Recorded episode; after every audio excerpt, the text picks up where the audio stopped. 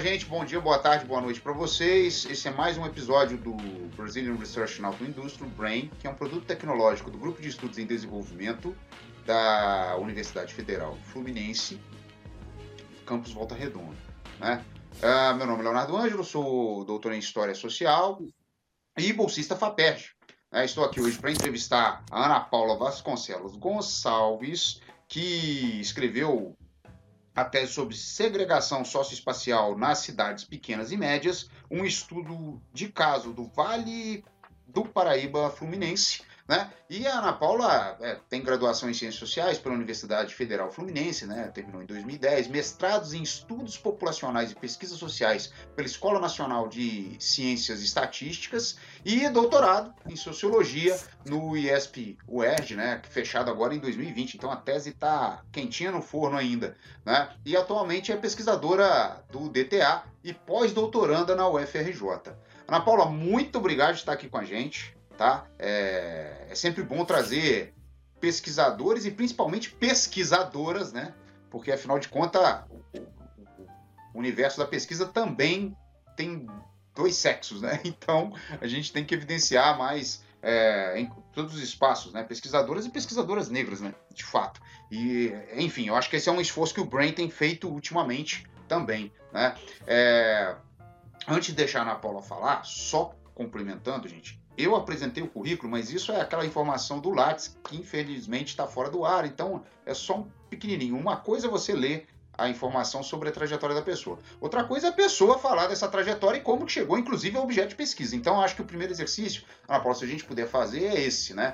É... Como você chegou até seu tema né, de pesquisa do doutorado, ou se você quiser contar desde o início da sua trajetória até chegar nele, né? O que te motivou a olhar esse objeto e como que ele como que você trabalhou as questões de hipótese, né?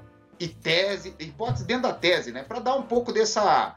A gente fala tanto letramento, né? De como que se aprende as coisas, então seria um, uma tentativa de um letramento científico, né? Como que você ensaiou essas questões de, de construção da sua tese, da, da, da, das hipóteses, testou e tal. Enfim, é isso. Muito obrigado mesmo. A palavra é tua. Eu que agradeço, Tan, né? Por poder estar aqui compartilhando um pouco do que eu tenho produzido academicamente, né? Como eu cheguei no tema, eu acho que a primeira explicação sempre, assim, é que eu sou de Resende, né? Eu acho que isso diz muita coisa.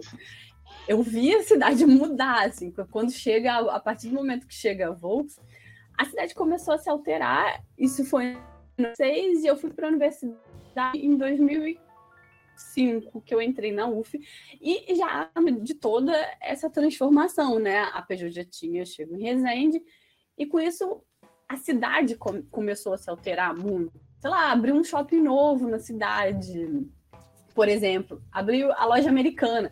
A gente conta isso e parece engraçado para quem é de uma cidade grande, mas assim, a gente não tinha uma loja americana, a gente tinha em volta redonda. Eram pequenas coisas que eu brinco que eram o, os desenvolvimento, vamos dizer assim, hoje.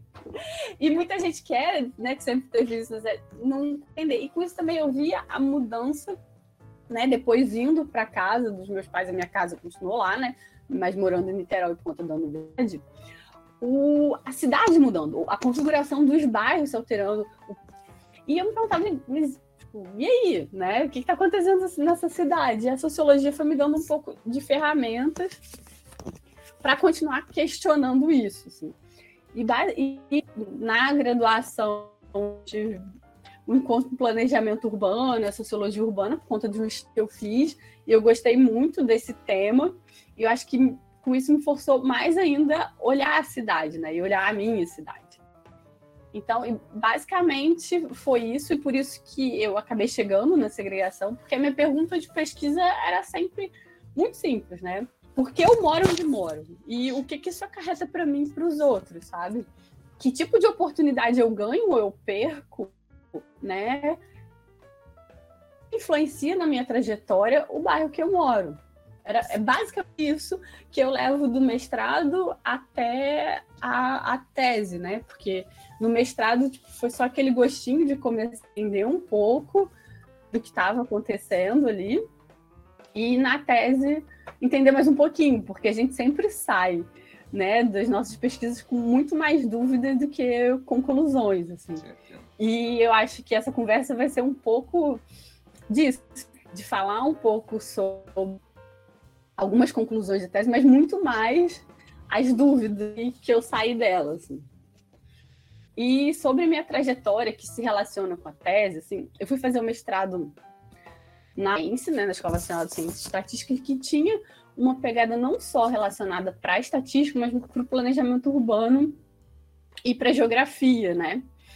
Porque eu já tinha esse interesse nessa questão de métodos, que era um pouco, na época, outsider da, da agora, né, mais bem vista, vamos dizer assim, tá? E por isso eu fui para a ENSE, para aprender estatística, mas óbvio que morrendo de receio, porque eu tinha, sei lá, estudado matemática na escola, né? Basicamente, feito algumas disciplinas na graduação que eu fui vendo que eu gostava. Assim.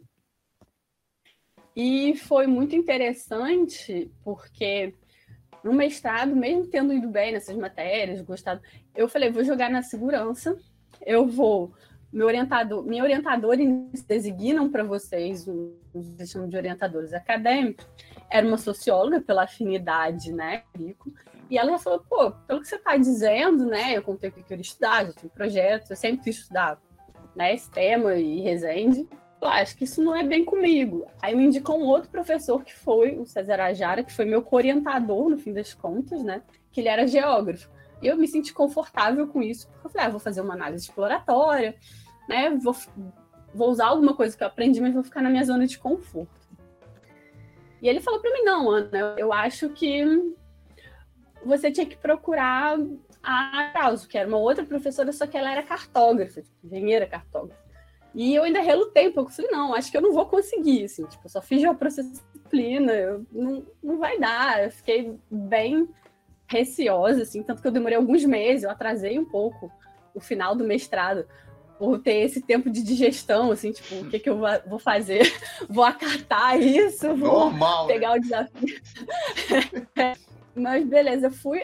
Esses, depois desses meses, fui conversar com a, a Júlia, que foi a minha co-orientadora no doutorado, que eu, até hoje a gente trabalha, a gente faz uma dobradinha incrível, e que eu comecei a trabalhar de processamento e estatística espacial, que também é uma marca da tese, assim. E eu vi que eu consigo, e eu acho muito importante falar isso, porque a gente que vem das ciências humanas tem, mesmo gostando um pouco dessa relação com os números, que às vezes rola um receio, né? Será, será que eu dou conta? Será? E dá, vai, né? Se joga. E hoje eu trabalho com isso. Mas tem muito disso. A minha dissertação foi, na verdade, testar um método sobre segregação no sul fluminense, né? Testar né, o, a crigagem, né, que é uma técnica de, de geoestatística. E depois, quando eu fui para sociologia, eu falei, não, eu vou usar esses métodos agora com a teoria, né, com a pegada da teoria sociológica, mas da sociologia urbana, e muito também da questão do movimento, porque a fôlego, e na dissertação eu comecei a ver que tinha, havia uma relação, né, entre a chegada do, da indústria, as políticas, né, relacionadas com incentivo para essas indústrias automotivas do Fluminense e a mudança né, nos bairros e como as pessoas estavam vivendo na cidade. Né? Então, isso diz muito sobre minha tese, diz muito sobre como eu fiz, e principalmente acho que é importante ressaltar as fontes, né? Como eu fiz um trabalho mais ativo e eu vim da escola do. É um pouco óbvio que as minhas fontes seriam os bancos de dados é, e eu optei, né? Como eu estava trabalhando com municípios, eu uso o censo, e eu terminei em 2020, eu ainda uso 2010, porque é o que nós temos. Infelizmente, estamos com um problema no censo, né? Que talvez seja feito no ano que vem. E por isso, algumas pessoas falam, ah, mas é um dado antigo, por que, que você não usou a PNAD, que é a, né, a pesquisa de amostra por domicílio? A questão é, o único dado disponível né, para nível municipal do Brasil inteiro, que tem informações sociodemográficas e econômicas, é só o censo, que é feito a cada 10 anos. Então, quem estuda município, né, acaba refém disso. As PNADs, elas vão ter como como limite né, geográfico, no máximo, as regiões metropolitanas ou as capitais. Então, eu não queria estudar as capitais, eu estava interessada em saber sobre Resende, Volta Fluminense, né, como um todo. Na verdade, eu faço um recorte que a área, né, um pouco menor, micro-região do Vale do Paraíba Fluminense. Então, eu precisava usar o censo, né? E essa é uma limitação de estudar os municípios, que eu já adianto, né? Acho que foi essa a minha trajetória e também como eu cheguei na tese, as minhas perguntas de pesquisa. Assim. Não, acho, é, assim, fazendo algumas considerações, né, eu morei em Resende também por 10 anos, eu acho, 10 anos. E você falando assim, né, a gente vai fazendo aquela viagem mental, né, para quem é, é da, daqui da região, né, é, pelo que eu lembro, assim, Resende tem um centro muito perto de áreas já meio precárias, né, se você anda ali de bicicleta a pé, você chega, né, e eu morei naquele bairro, sempre esqueço do bairro, era entre Vicentina e. Ai, gente. Ah, esqueci o nome do Surubi? bairro. Não, entre Vicentina e Surubi. Tem um bairro ali de residencial, não Lava podia ter nem. Oi? Vicentino e Surubi, tipo, talvez Lava Pés? Não, depois do Lava Pés. É um bairro residencial que não pode nem ter padaria na, pela questão do código de. Falo código de postura, mas agora já tem outro nome, né? Código de postura uhum. é termo da década de 40, 50, né? Que você acaba fixando. diretor. É, ah, esqueci o nome agora, enfim. Mas eu morava ali e tem, tem, toda essa visão. Outra coisa que eu acho muito interessante no que você falou, né? Essa relação pesquisa-pesquisador, né, Ana? Porque, ok, é, a gente tem que se separar um pouco do objeto, mas o que faz mais isso é o que tu falou aí é a questão metodológica, né? A, teoria que tu usa, porque realmente a gente anda inserido num universo de provocações, né? E eu achei fantástico isso que tu coloca, que eu saí de lá com mais pesquisa do que mais pergunta do que resposta, né? Porque eu acho que essa é a, é, é a tônica do negócio, né? Se, se a gente sai de uma pesquisa com muitas visões absolutas, você pede licença para Deus e senta na cadeira, né? Então, porque a gente não está ali para saber tudo, mas eu achei ótimo. E, inclusive, né, isso leva à questão da segunda pergunta, né? Eu estava lembrando desses espaços mais precarizados e tal, e sua tese fala especificamente né, dessa construção de segregação socioespacial, né? Então, é, na região, explodiu, né, para além de Resende, na região. E aí tu pega, cita mais, né, Volta Redonda, Barra Mansa e Resende, citando questões curiosas. Eu achava que Barra Mansa tinha um grau de influência maior em relação a determinadas localidades, tipo Arapi. Não, na, lá você, né, através dos dados, fala, não, Arapi é mais influenciada por Resende e tal. Depois que eu fui lembrar que tem a, a proximidade aí geográfica mesmo, né? Entrando aí, você sai lá, até de bicicleta, tem gente que faz essas voltas. Mas enfim, é... você evidencia no seu texto lá até esse passado é, cafeicultor aqui da região, né, que foi muito forte, né, do Vale do Paraíba. E depois vem mostrando esses ciclos de industrialização, década de 40, depois os anos 90 com, com polo industrial, implantação. A questão é, é, é e vai seguindo sua análise. Então, assim, é, a gente sabe que a pesquisa, né, se circunscreve ali a primeira década dos anos 2000, é o que você falou, por causa das facilidades dos dados, as limitações de conseguir outra coisa, é, que pudesse ser usada com a profundidade que você usou na tese. Mas é, qual a relação, então, das políticas de desenvolvimento com a lógica e manutenção de construção ou construção, né, de surgimento desses espaços segregados, né? Porque na visão geral, quando a gente fala em desenvolvimento, você está levando desenvolvimento para um lugar e para todos os espaços daquele lugar. Mas pela dinâmica que, que você coloca lá e pela visão, a coisa não é bem assim, né? É um, parece até uma área de desenvolvimento proximal, né? Algumas crescem, outras não, algumas são mantidas, outras não. Então, como que você vê isso lá, né? quem são essas pessoas que a gente poderia falar que são segregados desses espaços, né? Tem perfil? Como é que você viu isso daí? Desculpa se eu me alonguei. Não, são duas coisas. Primeiro, as políticas relacionadas com desenvolvimento dois momentos muito distintos na região, né? Primeiro, a gente tem com a chegada da CSN, que foi uma política né, desenvolvimento da região na década de 40 absurda, que uhum. você põe aquela siderúrgica gigante numa cidade que era que nem era uma cidade, nem era um município, né? Porque Volta Redonda é de Barra Mansa. Aí coloca a CSN lá, Volta Redonda se emancipa, né?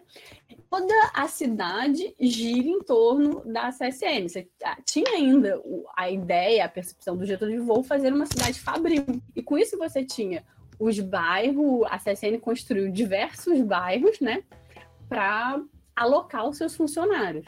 Mas é óbvio que isso tinha. A CC não conseguia alocar todos os funcionários, né? Começou, começa também a ter uma demanda maior oferta.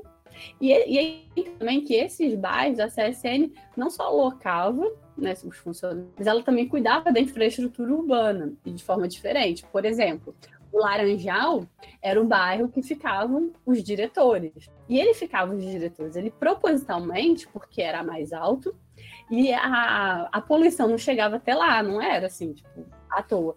E em oposição a isso, né, a parte de trás da CCN, que é o aterrado, hoje em dia o retiro, eles não eram bairros planejados, né, colocava seus lá por conta do caminho dos ventos que leva até hoje a toda para lá, né?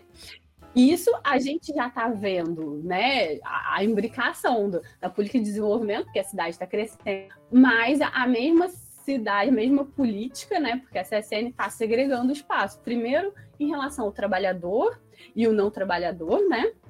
Esse é o primeiro. E depois, em relação dentro mesmo da própria usina, né? Ela está segregando os cargos ali, né? Porque moram no Laranjal, os outros morar ali no conforto. E, e assim vai. E o interessante disso é que quando ela começa a vender as casas, né, ela oferece primeiro para os funcionários, e ela vai passar esse cuidado da infraestrutura urbana para a prefeitura, a prefeitura ela mantém isso até hoje, né? Ela vai vai dar mais vai ter mais infraestrutura urbana em quais bairros em Volta Redonda até hoje, né? É o Laranjal, é a Vi, não, não é por os bairros, né, do Retiro, Santa Rita do Zaru também não foi um né, por, por exemplo. A única exceção dali é Niterói, assim, que foi um bairro que me chamou bastante atenção, porque Niterói tem uma população, o Jardim Amália também um pouco mais rica, e não foi, foram bairros planejados, né? É, muito em função da, dos profissionais liberais da época, né, e até hoje, mo morarem ali, né? O Sérgio Pereira escreve o, o livro, né, que fez parte da tese sobre o cinto, ele tem algumas passagens sobre isso, assim, né, tangencia essa questão da moradia. E, e é muito interessante, né, nessa, e eu vou chegar daqui a pouco em Resende, que os, os autores que vão pesquisar e vão falar sobre a questão urbana e né, da segregação, né, por que as pessoas moram em locais diferentes, não mora todo mundo no mesmo lugar, como Manuel Castells, o Lojequim, eles falam né, que o estudo ele promove a segregação. Quando ele coloca né, infraestrutura urbana que ele provê dif diferente em determinados bairros, o Estado também está promovendo né, a desigualdade, principalmente no local de moradia. E é isso um pouco que acontece. Você tem um incremento econômico gigantesco, mas em contrapartida, você tem um aumento da desigualdade. Isso acontece também, de certa medida, claro que de uma forma diferente, em Resende, quando começa a chegar os automotivos, né? Não é tão marcado e acentuado, porque tem uma empresa né, gerindo o território, né? Sim.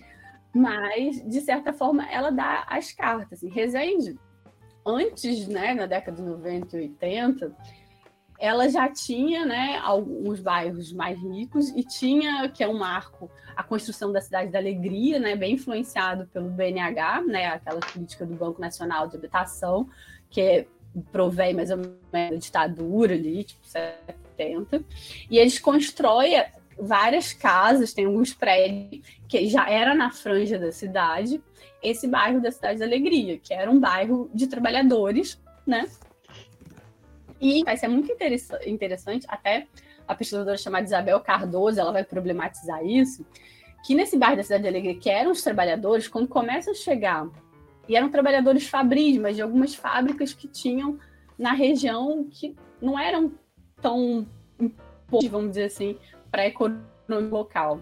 E quando as indústrias automotivas começam a chegar, esses trabalhadores do conhecimento, né, que eles já têm vão trabalhar nessas fábricas automotivas. E muitas das vezes o que ela viu, assim, consigo ver um pouco na tese, é que essas pessoas se mantêm no bairro, elas melhoram a casa dela, remodelam. e mesmo né, com um salário um pouco melhor, poderiam morar em outro bairro da cidade, elas se mantêm ali. E o que, que acontece? As pessoas que estão chegando, elas vão morar na, na franja desses bairros, vão criar novos mas a gente também tem o um caminho oposto, né? Com indústria chegando, che que vem para a cidade as pessoas com poder aquisitivo maior, que normalmente ocupam os cargos de gerência, de uhum. direção, eles começam a ir para os recém-inaugurados condomínios fechados, que isso não era uma tradição nem em Volta Redonda, nem em Resende. E eles vão morar lá muito num discurso de segurança, sabe? E eu sempre me questionei, será que é tão inseguro mesmo? Mas tem uma geóloga que a Eliane Melara, que ela, ela estudou, ela fez as teses sobre esses condomínios de Festa Redonda e Resende, e ela mostra que, às vezes, nem é tão. A cidade não é tão insegura assim, mas o discurso de insegurança das condomínio que moram dentro do fechado é muito maior até do que os indicadores assim, de insegurança, né?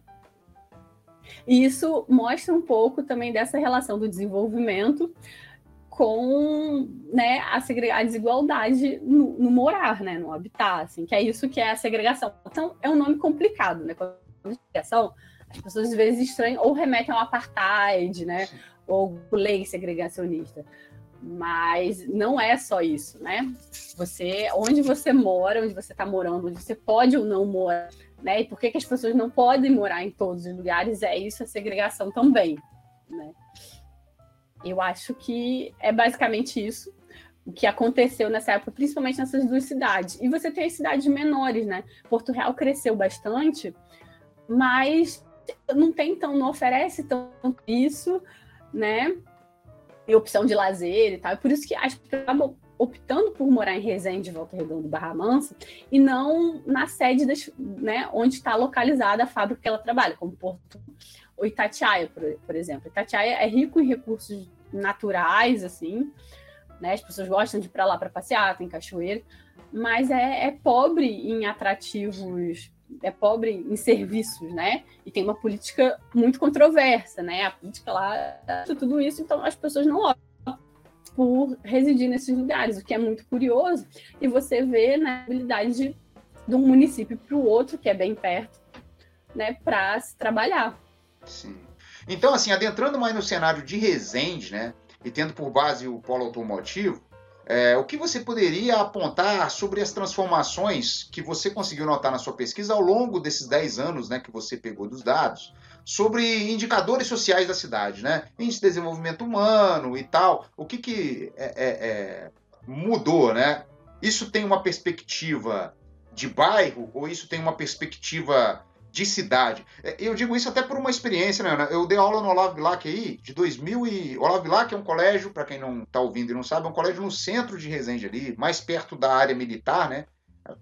Do lado do alojamento dos cadetes, se eu não me engano. Né? Ali Exato. do lado. E aí ele é um colégio que é um colégio estadual e traz uma questão muito interessante, porque é um colégio estadual que fica fincado ali próximo ao shopping, você atravessa, sei lá, 300, menos de 500 metros você está no shopping, você está na área do Campos Elíseos, que é um, um bairro mais comercial, com alguns prédios é, mais elitizados ali e tal, e recebe uma população de estudantes que vem de todas as áreas, quase todas as áreas, inclusive de Tatiaia, Porto Real, e era muito engraçado como que os alunos gostavam de sair cedo para poder andar na cidade. Então tem toda essa questão, né, do, desse espectro, né, da cidade sobre esses alunos que vinham de outras regiões. E eu não sei é, é, se você tem dados em relação a isso, né, desse centro para periferia, da periferia para o centro, ou como é que você tratou isso, né? Provavelmente tem, mas também aqui não é uma tese, né? Então talvez você não precise ficar citando todos, né? Enfim, aí é contigo.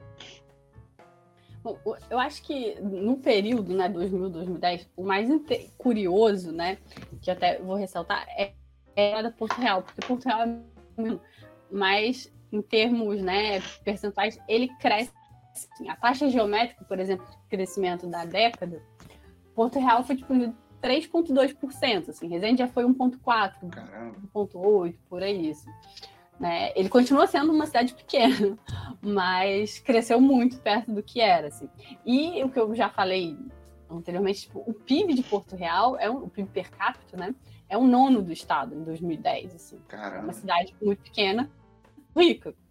em Resende já é o décimo PIB do estado. E parece que a gente a sensação que Resende tenta usar bem esse dinheiro, assim, porque você vê a cidade mudando, né? Você consegue ver. Acho que Porto Real também vale bom. Assim. Mas Itatiaia você não vê a cidade mudando, por exemplo. Mas quando você é. diz a cidade mudando, no sentido que mais estético? Não, você vê que a, a, as ruas estão tipo, tão pavimentadas, você vê que tem iluminação pública. Se você pegar os dados do sabe? Eu não sei preciso sobre Resende, assim, que seria assim, ah, eles perguntam no censo, na sua rua tem pavimentação, uhum. na sua rua tem meio fio, sabe? São dados bem elevados, assim, o saneamento em Resende, mas isso é quase toda a região, uhum. é o saneamento básico, né, de chamar adequado, que é ou você tem rede geral ou fossa séptica, é quase 100%, assim, é, é bem elevado, né? Mas em contrapartida, né, a gente está falando que esses indicadores, isso que é interessante, de urbana para Resende, Volta Redonda já oscila um pouco mais, né? Porque é mais desigual. Eles são muito elevados, mas em contrapartida, vamos por Resende só tem uma linha de, de ônibus, né? Só tem uma empresa que faz o, transporte que você não capta na tese. Mas para quem é de lá sabe do que eu estou falando. Sim. E a passagem é praticamente o mesmo preço da cidade do Rio, sabe? Você tem indicadores bons de infraestrutura urbana que o IBGE consegue captar, mas outros não, né? Sim. E um outro exemplo sobre o IDH. O IDH é curioso que Porto Real ele já tem, ele tem o nono PIB per capita do estado, mas o IDH municipal de 2010 de Volta Redonda e Resende é maior do que o, o IDH de para quem não sabe, IDH é o Índice de Desenvolvimento Humano, né? E ele é composto por, né, por variáveis relacionadas com renda, longevidade e escolaridade. É uma contraposição ao PIB, né, que são todas as riquezas municipais. É uma forma de a gente mensurar né, riqueza só a partir do dinheiro que entra no caixa do município, né? Sim. Por outras variáveis. E o PIB, né, o IDH de Volta Redonda, ele é o ele está em 200 no Brasil inteiro e a colocação dele Resende 249, né? Que é, é, bem, são os melhores da, da região que eu estudo. O de Volta Redonda é né? qual a numeração? 220, ele é 220. o tá 220, exato. Então, dá para ver que tem diferença, né, em relação a de boas de morar, que captam em relação à infraestrutura urbana, saneamento, coleta de lixo, né? Mas tem os seus problemas, né? Ainda em relação à infraestrutura urbana. Eu faço um convite, porque isso, esses dados são muito pontuais, eu não consigo de fato guardar todos de cabeça. Eu faço um convite a quem se interessou e quer saber. Na minha tese tem um capítulo só sobre isso, só contando todos os indicadores relacionando de todos os municípios e fazendo, né, 2000, 2010. Se a pessoa tiver curiosidade para saber, você pode ir lá ou se ela não quiser fazer tomar esse trabalho, tem o, o que é um. Tem o IBGE, chama IBGE, na verdade. Que você coloca lá o seu município, basicamente todas essas informações estarão por lá, bem parecidos com o que eu tenho na tese, e você pode comparar município a município.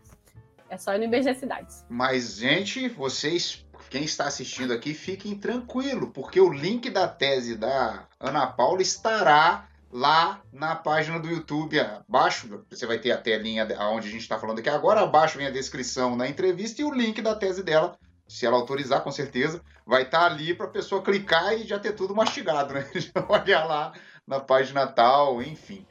Ana, eu não sei como te agradecer, foi muito legal conversar com você. É, é engraçado porque é a primeira vez que a gente fala assim, né, diretamente, sem ser pro WhatsApp e tal, e foi muito tranquilo, né, essa troca de informações e essa, esse letramento histórico da região. Quem é de Barra Mansa vai ficar pau da vida comigo, porque eu tô morando em Barra Mansa aqui e a gente quase não falou de Barra Mansa. Mas enfim, tá na tese também, pode acessar ali, né? Não, não tem problema. É... Ana, se você quiser aí despedir, é, fazer suas considerações finais, fique à vontade. Na verdade, eu queria só agradecer, né? Agradecer você, o pessoal do Brian, porque essa iniciativa do podcast, assim, é muito legal. É, juntar o que é na academia com o público em geral, né? Essa questão da extensão é muito importante e cara, né, a nós que estamos no meio acadêmico, e muita gente, muitas vezes a gente faz um monte de coisa não é partilhado, né? Eu acho que é a partilha do que a gente faz também é muito, também é muito importante. Então, eu acho que eu só tenho a agradecer a vocês, gente. Nossa, Espero não tenha, falado muita bobagem, que tenha sido uma conversa leve e divertida, que eu acho que essa que foi a nossa intenção, né? Não, a, a cota de bobagens eu já cubro ela. Você pode ficar tranquilo, porque geralmente nas entrevistas quem fala mais besteira sou eu mesmo. Mas assim, eu, eu, a gente que agradece, eu acho que eu posso falar em nome de todos, né? E todas do, do, do, do, do Brain, né? Então, nós que agradecemos mesmo a, o seu contato, a rede que você nos facilitou, inclusive abrindo espaço para entrevistas, né? O contato de pessoas e tal. Poxa, não tem mesmo. Acho que é uma pesquisa super relevante para quem quer entender mais a região, principalmente dentro desse aspecto é, de números, né? Porque a gente tem essa coisa mesmo do popular, ah, eu sou de humanas, errou uma conta, fala, eu sou de humanas. E não é bem assim, né? Pelo que você está falando, sua curiosidade, sua construção. É, eu acho que tem, tem muito isso. E tá na tese da, da, da Ana Paula, a gente vai dispor isso no site.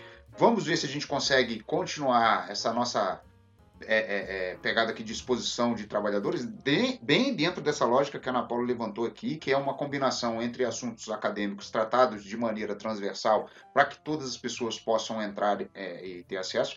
A Ana Paula, ela não trabalha para o Brain, mas acredito eu que se alguém colocar uma pergunta depois no chat lá, ela vai olhar, responder e tal, ou a gente contacta a Ana Paula, olha, colocar uma perguntinha lá, e ela responde. E é isso, gente. Eu agradeço muito é, a todos e todas que assistiram. Um grande abraço e até o próximo episódio. Tchau, tchau. Obrigadão, Ana Paula. Tchau, tchau.